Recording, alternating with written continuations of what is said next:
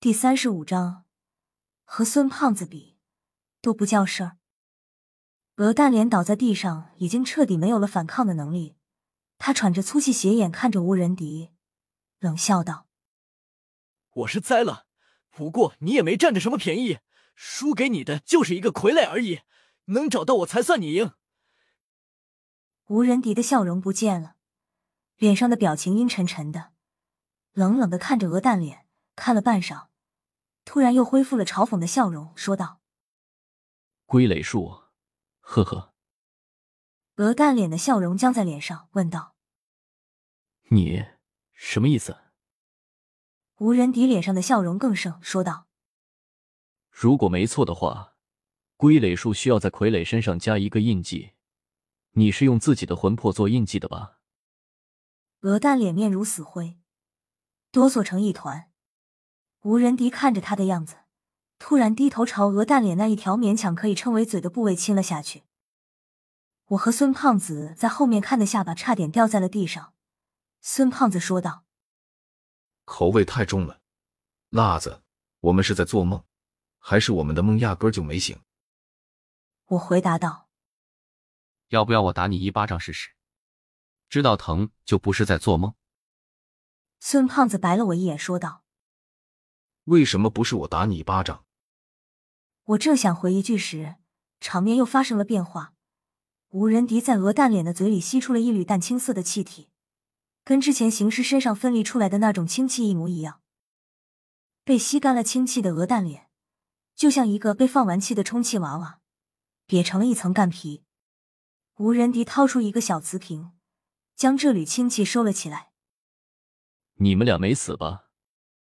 吴仁迪回头看向我和孙胖子说道：“孙胖子没好气的说道，托您的福，还能喘气。没死就回吧，今天就这样了。”吴仁迪不再理会地上鹅蛋脸那层干瘪的皮，走到了我和孙胖子的面前。他没理我们俩，伸出双手探进我们头顶上的氢气团里。这团氢气就像面团一样，任由吴主任肆意揉捏着。吴仁迪揪出一缕氢气，抛向空中，就见这缕氢气好像有了意识一般，在仓库内转了一圈，穿出墙壁，向东北方向飘去。接下来，吴主任连续不断的将氢气分离抛出。一分多钟后，那团氢气被吴仁迪处理的干干净净。我和孙胖子看在眼里，没有出声，直到吴仁迪处理完氢气团，我才敢向他问道。吴主任，您能不能多少说点什么？我和大圣现在就是两个标准的糊涂鬼。虽然我这么问了，心里却没打算能从吴仁迪的嘴里问到事情的来龙去脉。没想到吴主任只是轻轻的看了我一眼，多少给了一点解释。我让你们跟踪王子恒身上的尸气，是因为我做了手脚。这缕尸气只要离开了祭主，就要回到施法之人的身上。这些医学院里学习解剖用的尸体，被人改造成了一个个容器，用来存放那些被拘来的一魂二魄，也就是刚才被我散走的那些亲戚。魂魄认主，现在他们差不多已经回到了本主的身体里去了。孙胖子跟郝文明抢话都成了习惯，现在忍不住了，抢先问道：“吴主任，你刚才打波的对象是人还是鬼？”吴仁迪也不生气，接着说道：“那个是正主控制的傀儡，非人非鬼，是用来看守那些拘来的一魂二魄的。”我在吴仁迪说话的空当插了一句：“吴主任，你把他的魂魄吸了出来，那么这个傀儡就算死了。”吴仁迪摇了摇头，回答道：“这傀儡身上只有正主自己的一魂二魄，死是死不了。”不过也会昏迷成为植物人，让当地警察查一下，有谁在今天这个时间段内严重昏迷，成为植物人的，那个人九成九就是凶手。孙胖子还要再说什么，被我拦住，递给他一个眼神，意思是问的差不多了，回吧。孙胖子心领神会，点点头，闭上嘴巴。见我和孙胖子没问题了。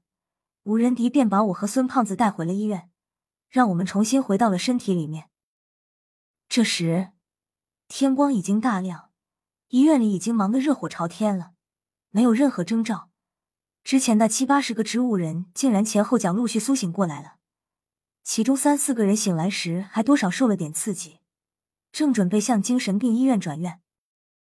又过了一会儿，之前那个年轻警察也脚步虚浮的跑了进来，看模样估计他又是一夜没合眼，在大街上巡查了一夜。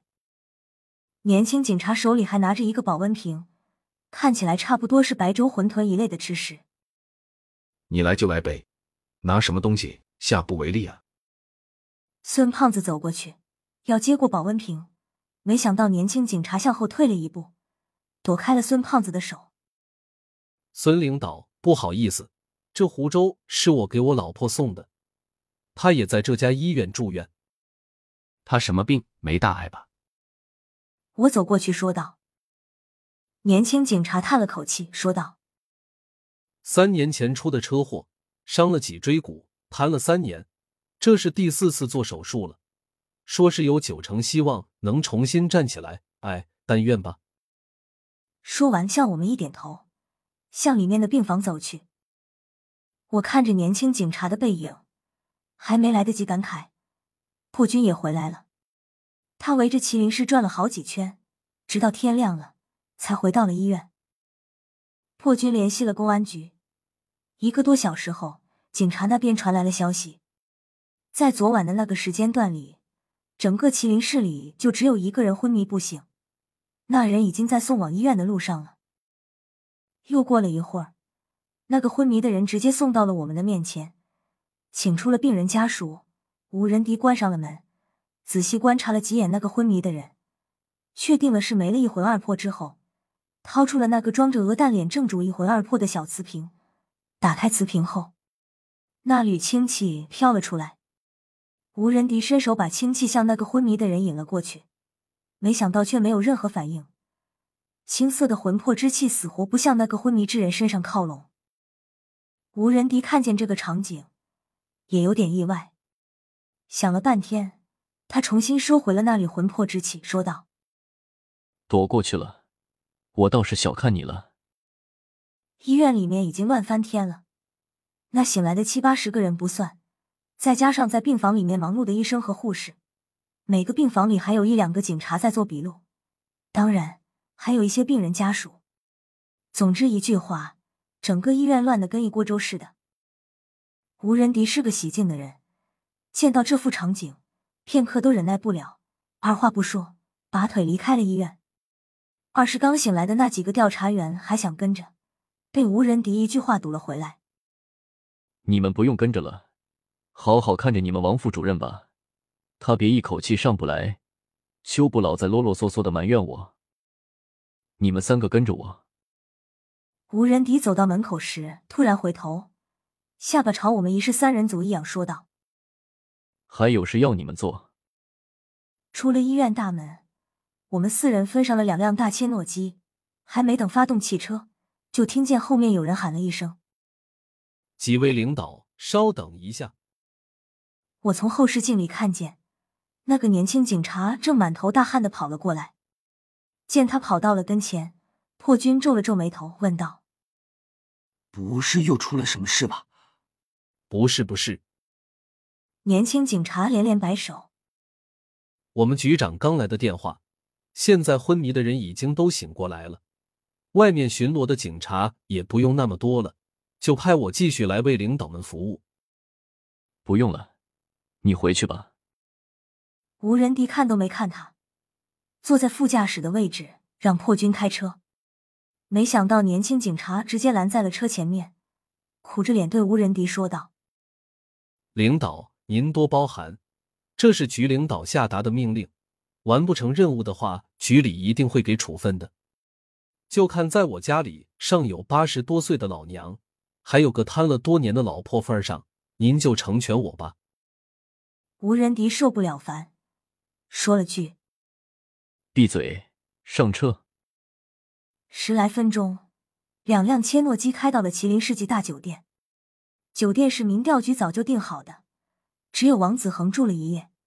大部队来了之后，又接二连三地出了事。我们这还是第一次入住这间酒店。进了酒店，吴仁迪就把自己关进了套房里，留了一句话：“你们自由活动吧，别出酒店的范围。还有，你们吃喝嫖赌什么都行，就是不要烦我。不管什么事，等我出来再说。”说完，吴仁迪进了套房，从里面锁了门。突然之间变得清闲了，我们几个去餐厅吃了顿自助餐。然后各自回房睡了两个小时。年轻警察趁这时候买了午饭给他老婆送了过去。他回来的时候，我们正在孙胖子的房间里斗地主，玩到一半的时候，破军接了吴仁迪的电话，匆忙赶去了吴主任的套房。年轻警察替了破军的位置，几圈牌玩下来，已经和我们混熟了。他叫杨潇，名字大气的很，和名叫左护法的名字相同。一直称呼他年轻警察，其实他已经三十好几了，只是天生一副娃娃脸，看上去就像刚二十出头。拿孙胖子的话说，这叫童颜。聊到杨潇家里情况时，这位娃娃脸警察脸上的神色有些黯淡。他也不是麒麟市本地人，老家在云南，高中毕业时考上了麒麟市的大学，在大学里认识了他现在的老婆。两人在毕业的那一年结了婚。杨潇的老丈人当时还是麒麟警公安局的一个副局长，托了些关系，把自己的女婿调进了公安系统。同年，杨潇这位当副局长的老丈人，在下班回家的路上遭遇车祸，不治身亡。就这样，杨潇再没借到老丈人的光，再加上他平时没什么野心，一个小警察干了五六年。三年前。杨潇夫妻俩终于造人成功。杨潇老婆属于阴寒体质，不易受孕。杨夫人在医院做完孕期检查，拦了一辆出租车回家，半路上出租车和一辆皮卡车相撞，出租车司机当场死亡。杨夫人被救出时，下身已经没了知觉。医院给了诊断：脊椎骨错位，腰部以下高位截瘫。虽然肚子里的孩子没有受到损伤，但这种情况下。也只能终止怀孕，拿掉了已经差不多成型的胎儿。杨夫人在遭遇双重打击后，精神已经完全崩溃。她趁杨潇不在时打破了吊瓶，用玻璃片割脉。还好杨潇及时赶到，救回了自己的老婆。看着杨潇泪流满面的样子，杨夫人放弃了自杀的念头。这几年小手术不算，光是治疗脊椎的大手术就经历了三次。杨潇本来就不厚实的家底花得一干二净，还借了不少外债。好在这次的手术十分成功，要是术后治疗理想，起码以后走路生活自理不成问题。说到杨夫人车祸那一段时，杨潇的眼睛就已经红了。等到说他老婆自杀时，杨潇再也没忍住，眼泪止不住的流了出来。我和孙胖子在旁边听的都唏嘘不已。我拍了拍杨潇的肩膀，说道。老杨，看开点，这些事过了就好了。再说嫂子的手术不是挺成功吗？以后你们的小日子且过得好呢。孙胖子也跟着劝道：“辣子说的对，再说了，老杨，你那都不叫事儿。看看我，三岁死爸，四岁妈改嫁，我跟着我爷爷那一大家子过。这还不算完，自打我住进我爷爷家那一年。”每一年都有几个亲戚去下面和我爹团聚，先是叔叔大爷，后来就是那几个婶子，最后我那几个堂兄弟姐妹。哎，十二岁时我爷爷走了，后来我去投奔我妈和我后爹，没想到他俩死活不开门让我进去，那可是我亲妈和我的亲后爹啊！孙胖子的话让我的右眼皮一个劲的抽搐，这就是传说中的哈雷彗星吗？孙胖子还没说完，他继续说：“后来是政府把我养大的，上了警察大学，当了警察还以为就顺利了，没想到当警察就死战友，当卧底就死老大。咦，辣子，老杨，你俩坐那么远干什么？辣子，你的脸色怎么那么差？